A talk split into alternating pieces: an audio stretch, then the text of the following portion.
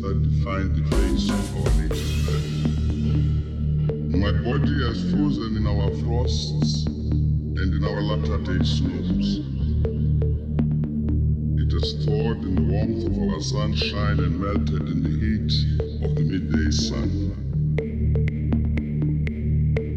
The crack and the rumble of the summer thunders, lashed by startling lightning, cause both of trembling and of hope. The fragrances of nature have been as pleasant to us as the sight of the wild blooms of the citizens of the veld. The dramatic shapes of the Drakensberg, the